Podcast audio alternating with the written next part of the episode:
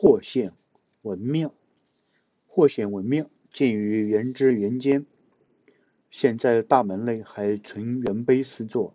由结构上看来，大概有许多殿宇还是元代遗构。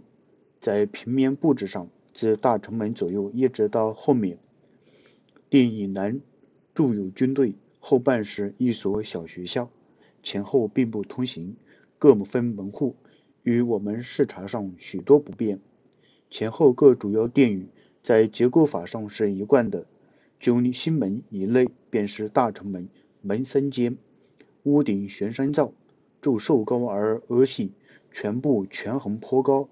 尤其是因为柱子瘦长，颇类唐代壁画中所常见的现象。斗拱简单，单抄四仆座，令拱上施梯木，以成梁檐转。华拱之上是耍头，与令拱及慢拱相交。耍头后尾做踏头，承托在梁下，梁头也伸出到额踏头之上，至为妥当合理。斗拱布置收拢，每间只用铺间铺作一朵，放在细长的南额及其后后扩的蒲拍坊上。蒲拍坊出柱头处磨角斜割，与他所见元代遗物可。海棠卷斑者略同，中柱上亦用简单的斗拱，华宫上一裁，前后出踏头已成大梁，左右连中柱间用柱头坊一裁，在慢拱上相联络。这柱头坊在左右中柱上向稍间出头做马扎头，并不通排山。大城门梁架用材清爽经济，将本身的重量减轻，是极妥善的做法。我们所见檐部只用圆船，其上无非檐船的，这又省一力。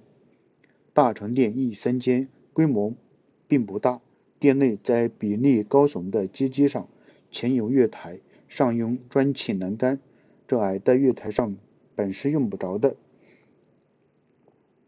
殿顶斜山灶全部全红，也是菌笋状。因柱子很高，故斗拱比例显得很小。斗拱单下昂四铺座，除一跳昂头是令拱已成了檐砖基房。昂嘴优势圆和，但转角铺座角昂及尤昂则较为牵长。昂尾单独一根，协调下平砖下，结构异常简洁，也许稍显薄弱。斗拱布置收朗，每门只用补间铺座一朵，三角形的点拱板在这里建成扁长。形状，斜山部分的构架是用两层钉斧将山部托住，下层钉斧与南额平，其上托斗拱，上层钉斧外端托在外檐斗拱之上，内端在尖砖上上托山部构架。